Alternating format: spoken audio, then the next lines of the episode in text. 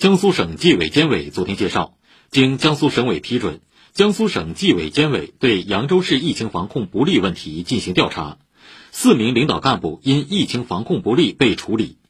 扬州市委常委、常务副市长、市疫情防控工作指挥部负责常务工作的副总指挥陈凯红受到党内警告处分，扬州市副市长于挺受到政务记大过处分。另外，扬州市邗江区区委书记钱锋受到党内严重警告处分，免去邗江区区委书记职务；